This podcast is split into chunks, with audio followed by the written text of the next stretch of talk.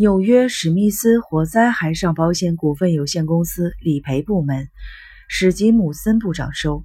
寄信人：东京喜亚兹。一九七五年十二月二十日。我在前一封的报告书中叙述了项目搜查总部所持之单独犯罪论调中的一小部分。接下来，我将针对此推论加以检讨。关于犯人如何在短时间内分别在第一现场府中监狱后门三亿日元事件发生的现场、第二现场国分寺史记、第三现场府中市荣町空地。第四现场，小金井市本町小区，这四个地点完成了这么多繁琐的动作，并且有办法高速驾驶两台轿车卡罗拉、一台摩托车纵横街头。根据警方的推断，犯人是在十日早上六点以前，从远方某处进入第三现场，将摩托车停在当地步行七分钟就能到的秦建亭小区，然后在七点左右。把一台跑路用的卡罗拉二号卡罗拉预备好在第二现场，然后又步行十四分钟回到了秦建亭小区，前后加起来一共二十一分钟的徒步时间。在倾盆大雨中被淋得像只浑身湿透的老鼠般的犯人，独自走在马路上长达二十一分钟，竟然一位目击证人都没有。前一封信已经提到过这个诡异的现象。第一次步行的区间在六点前到六点零五分之间，第二次则是在七点前到七点十二分左右。这两个时段路上车辆与行人都应该很多才对。模样如此显眼的人走在街头，怎么会没有人注意到呢？从下手犯案往前推到六点前，往后延至九点三十分左右，被人看见卡罗拉从第二现场开出来的时间点。都只目击了车子的证词而已。照以上这些情形来看，或许根本没有人真正实行徒步七分钟、徒步十四分钟这个计划。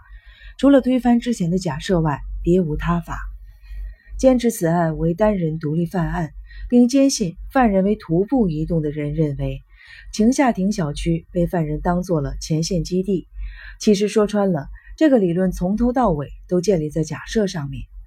当天早晨，犯人分别在两个现场准备了一台摩托车和两辆汽车。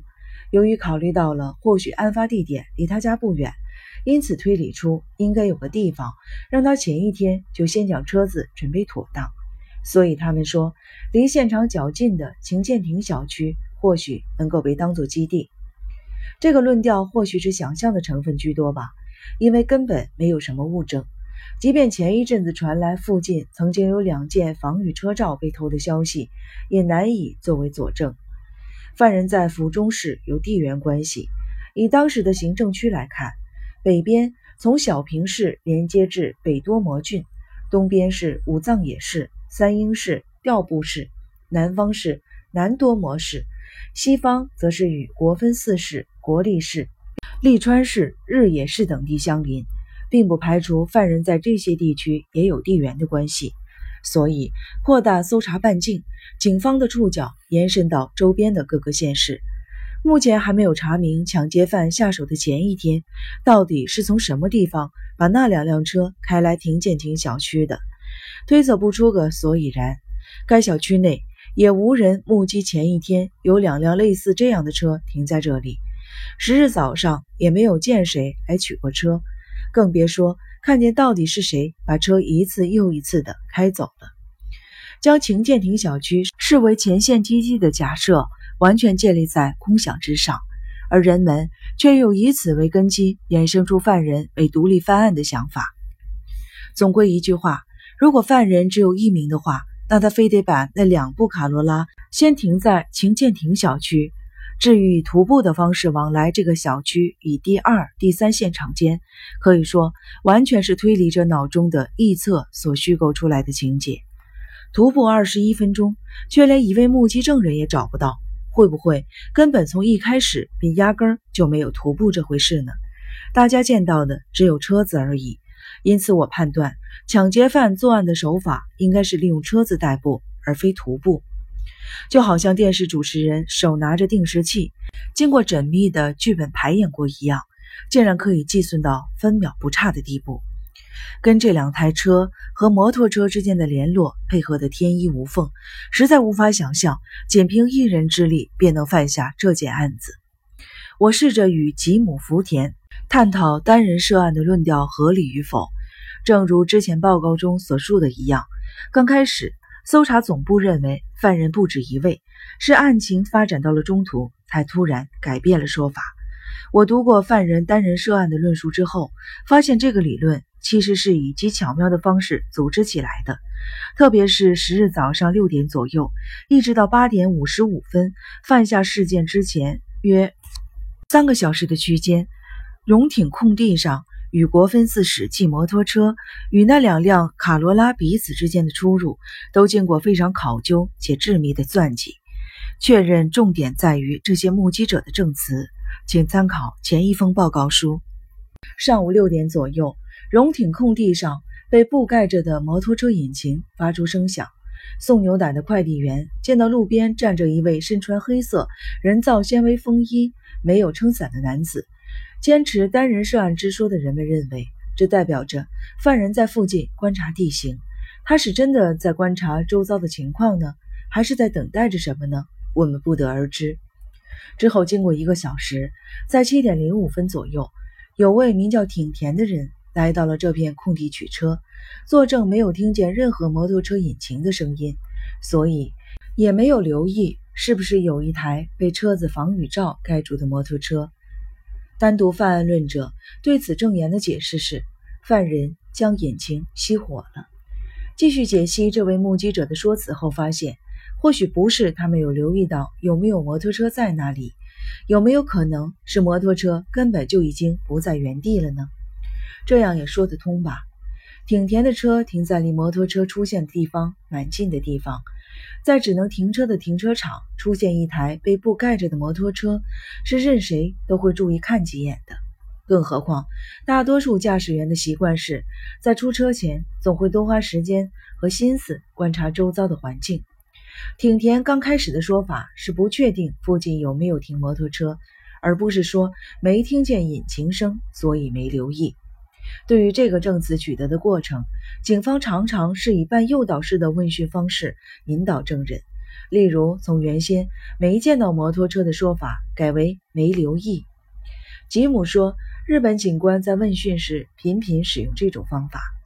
单人涉案的拥护者认为，在嫌犯被牛奶配送员撞见，一直到挺田来到了停车场为止，中间有一个小时的空档。犯人在这片空地上。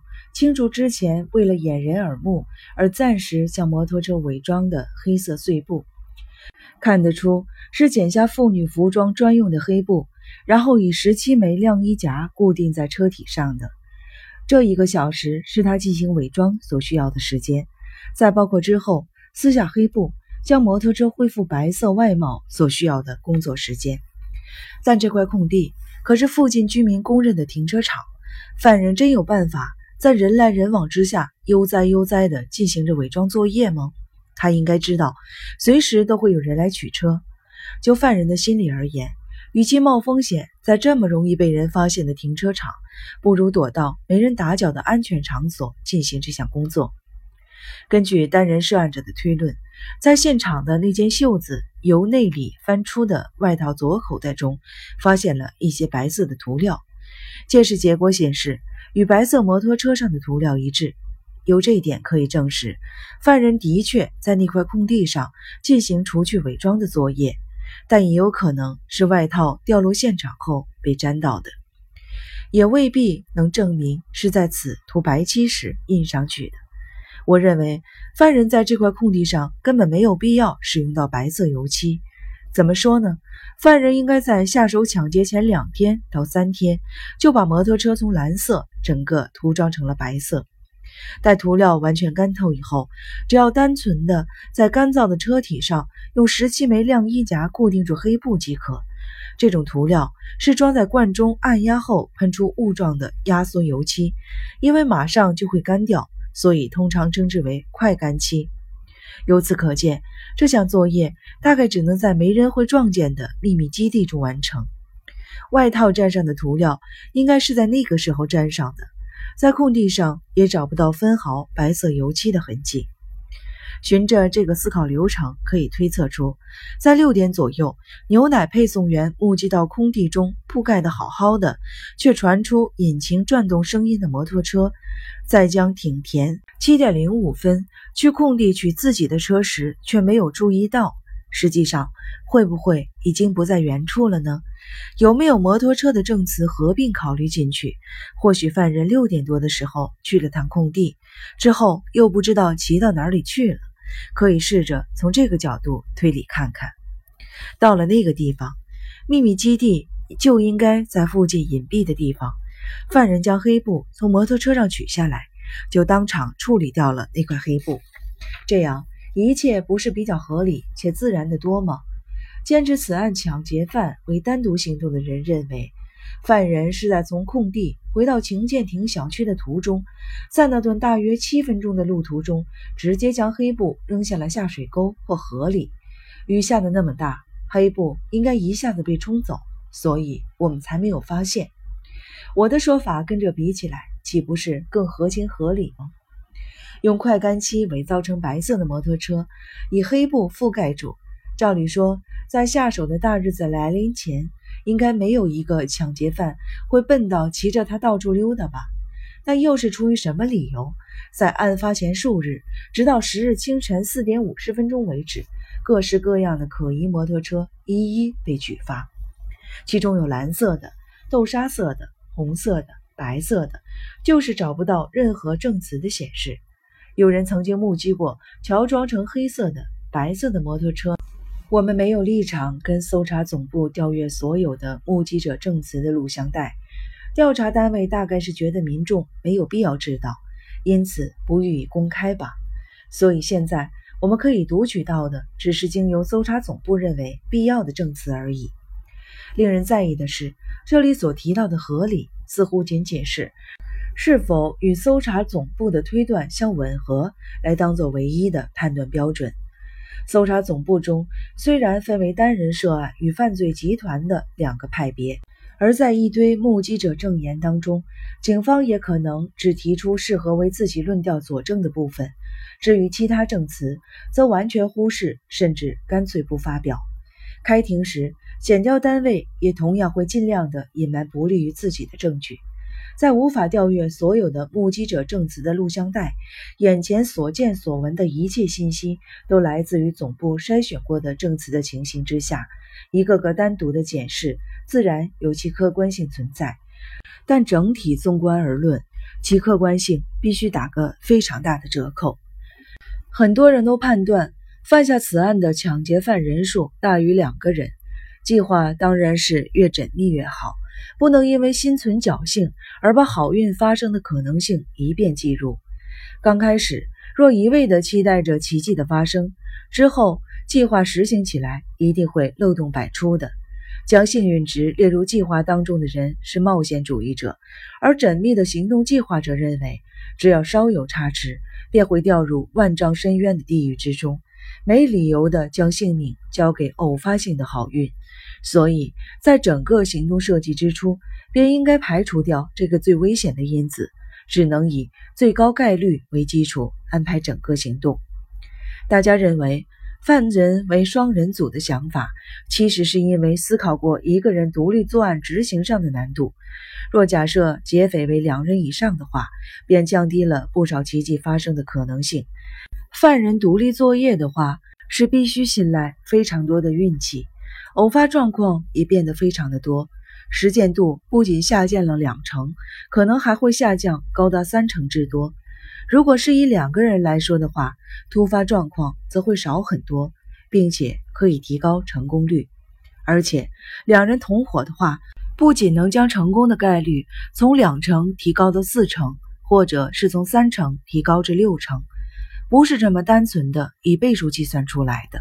因为两人同心协力，所以将产生加成的效果，不只能将成功率提高到六成而已，还可能提高到八成。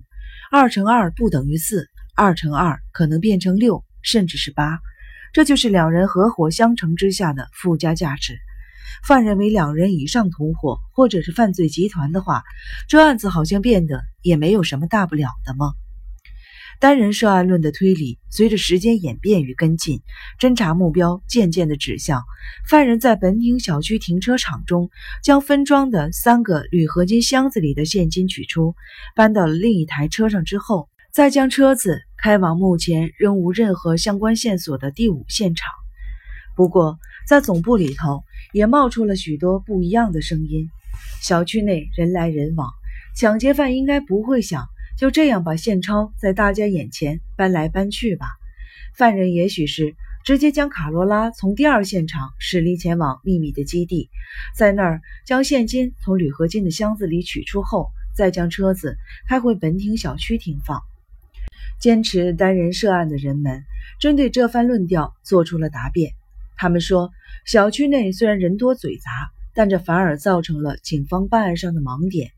因为住在公共小区里头的人们普遍只是自扫门前雪。这部卡罗拉难道不是在案发后五个月才被发现的吗？而且卡罗拉的车体与轮胎都被洗得干干净净。正是这辆卡罗拉是在雷雨中被开来这个小区停放的。十日早上的降雨时间是从清晨开始到上午十一点钟左右。暂且不论这些争论的细节。我个人认为，将卡罗拉驶离第二现场，直奔秘密基地后，再将现金取出，然后把空的铝合金箱子堆在后座，再把车子开回门厅小区，并盖好防水罩。抢劫犯是依然可能在十一点之前完成所有的动作的。单人涉案的根据在于车体被雨水洗刷过，车罩也因为吸饱了雨水而变得沉甸甸的。所以后来才裂开，而无法完整的遮住了车子。总部中某些人举证出这一点，来证明车子是从第二现场直奔第四现场的本町小区。犯人于同小区当场将现金取出并处理完毕，但仔细想想，只要在十一点前。将载着空箱子的卡罗拉从秘密基地开回自小区停放，不也有造成车子被强烈雨势打湿的相同条件吗？以带着三亿日元在身边的犯人心理状态而言，当然希望越能够早一刻的脱离容易被警察捉住的危险区域越好。府中市可是这个区域的中心枢纽呢。犯人的心态应该是能早一分是一分的离开府中市，能多逃出一千米是一千米，尽量来延迟落网的时间。也就是说，他不只是想赶快离开府中市中心一点点而已，所以怎么都无法相信他会选择在有这么多双眼睛注视下的本町小区内整理赃款。